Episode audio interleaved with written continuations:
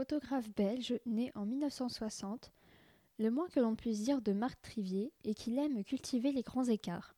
Ses clichés vont des portraits de grandes personnalités de son temps, pris dans leur intimité, Jean Genet, Michel Foucault, Jean Dubuffet, aux hôpitaux psychiatriques et abattoirs.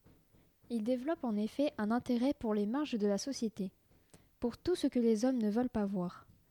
Observez l'œuvre présentée ici. Quelle réaction à la vue de cette sinistre image? Le contraste violent entre les crochets en avant-plan et l'arrière-plan lumineux tel un flash provoque-t-il une sensation particulière sur vous?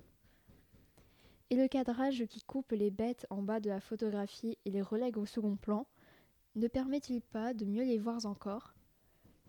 Ici, son objectif ne se tourne pas vers les gestes des travailleurs, mais s'attarde bien sur le sort réservé aux corps animaux.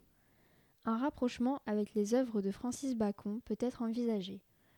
Et pourtant, ces photographies ne sont pas une fin en soi et peuvent devenir passage. Tant ces lieux et activités sont aussi le reflet de l'homme, de son éthique et de ses choix. Le philosophe belge Henri Van Leer dira à ce propos Les vaches régulièrement photographiées par Marc Trivier à l'abattoir d'Anderlecht manifestent la même essence que ces visages humains.